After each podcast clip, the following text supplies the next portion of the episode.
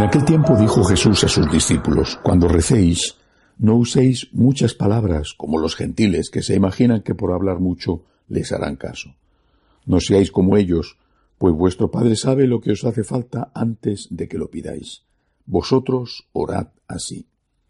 Padre nuestro que estás en el cielo, santificado sea tu nombre.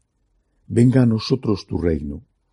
Hágase tu voluntad en la tierra como en el cielo. Danos hoy nuestro pan de cada día Perdona nuestras ofensas como también nosotros perdonamos a los que nos ofenden. No nos dejes caer en la tentación y líbranos del mal.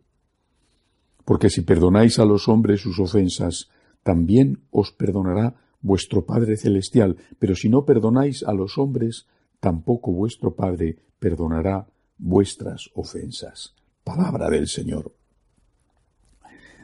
Este maravilloso relato del Padre Nuestro, según nos lo cuenta San Mateo, por supuesto que eh, da para muchísimo más que una humilía, es la oración con la que Jesús nos enseñó a hablar a Dios Padre.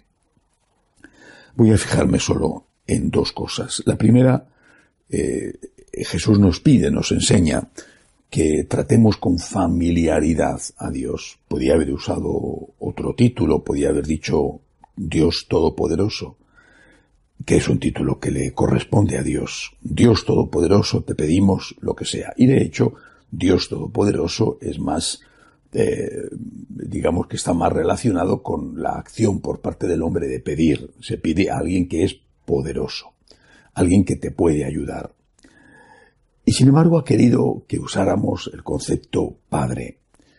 Un padre no siempre puede hacer todo lo que quiere por su hijo. Por ejemplo, un padre a veces no puede evitar la muerte de un hijo, o no puede ayudarle económicamente porque él no tiene nada. Y sin embargo, el padre, lo sabemos, hace todo lo que puede por el hijo, bueno, al menos un padre normal, ¿verdad? Hace todo lo que puede, ama a su hijo y hace todo lo que puede por él.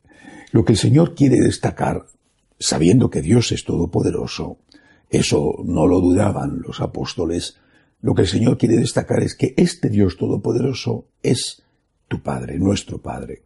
Es decir, es alguien que se interesa por nosotros. La actitud ante el Dios Todopoderoso es distinta de la actitud ante el Padre. La actitud ante el Dios Todopoderoso es la de aquel que va a pedir a un extraño, alguien al que tiene miedo, y por lo tanto mm, eh, no sabe si se lo va a dar o no se lo va a dar. Es el Todopoderoso, es alguien alejado, grandísimo, la actitud ante un Padre que además es todopoderoso es una actitud de confianza. Creo que este es el primer punto, simplemente del inicio de la oración. Confianza. Dios es tu Padre y te ama. Confía. Nos encontramos con que no siempre vamos a obtener la respuesta que pedimos, no siempre vamos a tener el pan de cada día, por ejemplo. Hay gente que muere de hambre. Pienso en la situación en Venezuela que empeora, aunque parezca mentira que pueda empeorar, empeora por momentos. Han estado 90 horas sin luz, por ejemplo. Las fotografías son espeluznantes, los niños muertos en los hospitales, los saqueos de la gente en las tiendas. Es, una situación espantosa, como probablemente no se ha vivido en, en décadas o en cientos de años. Esta gente está pidiendo a Dios el pan de cada día, porque Dios no se lo da. Por eso, vamos con confianza a Dios, pero también vamos, sin olvidarlo nunca, con respeto y aceptando el misterio de que Dios permite el mal aunque no quiera el mal. Esto es muy importante tenerlo presente. Yo me acerco a Dios sabiendo que es mi Padre, pero sabiendo que es el Todopoderoso y que a veces no es que no quiera darme lo que le pido, sino que Él respeta la voluntad de otros, en este caso eh, tiene que respetar la voluntad de un asesino, dictador como es Maduro, y tiene que respetar esa voluntad porque respeta la libertad del hombre. Pero la confianza nuestra no debe de faltar nunca en Dios. Señor, yo no entiendo a veces por qué tú permites ciertas cosas. Si yo estuviera en la piel de un venezolano, no me cabe duda de que esta pregunta me la haría muchas veces, ¿por qué tú, Señor, estás permitiendo esto? Pero después diría, como Cristo en la cruz, Señor, yo creo en ti, me fío de ti, tú eres mi Padre, en tus manos me pongo. Señor, yo me abandono en ti.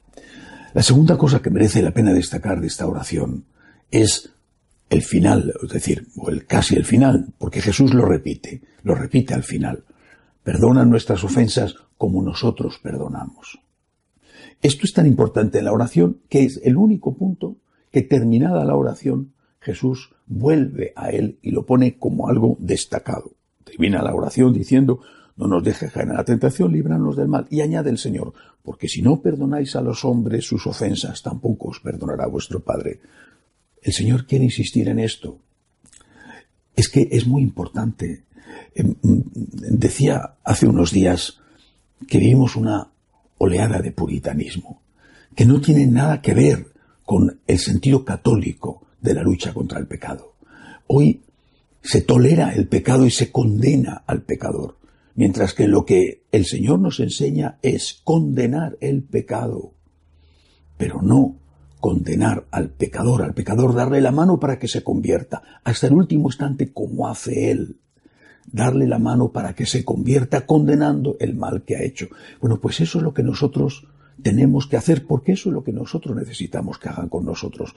Es que estamos nosotros libres de culpa. A lo mejor no hemos hecho ese crimen, ese delito, ese pecado, esa ofensa. Posiblemente habremos hecho otras cosas, posiblemente mucho menores. Posiblemente. ¿Cuáles han sido nuestras circunstancias? ¿Cuál es nuestra historia personal? ¿Cuál es la historia de nuestra familia? ¿Dónde hemos sido educados? ¿Cómo han sido nuestros padres? ¿Cómo ha sido la circunstancia de esa persona? Por eso, perdónanos, Señor, como nosotros perdonamos. Pero no perdonar al pecado, sino perdonar al pecador. Yo no estoy pidiendo perdón para mi pecado. Repito, eso es lo que el mundo hace. Estoy pidiendo perdón para mí. Porque yo he pecado, tengo que perdonar. El otro no me puede pedir perdón para su pecado, me pide perdón para él. Perdónanos, Señor, que somos pecadores como nosotros perdonamos a los que nos han ofendido a nosotros. Que así sea.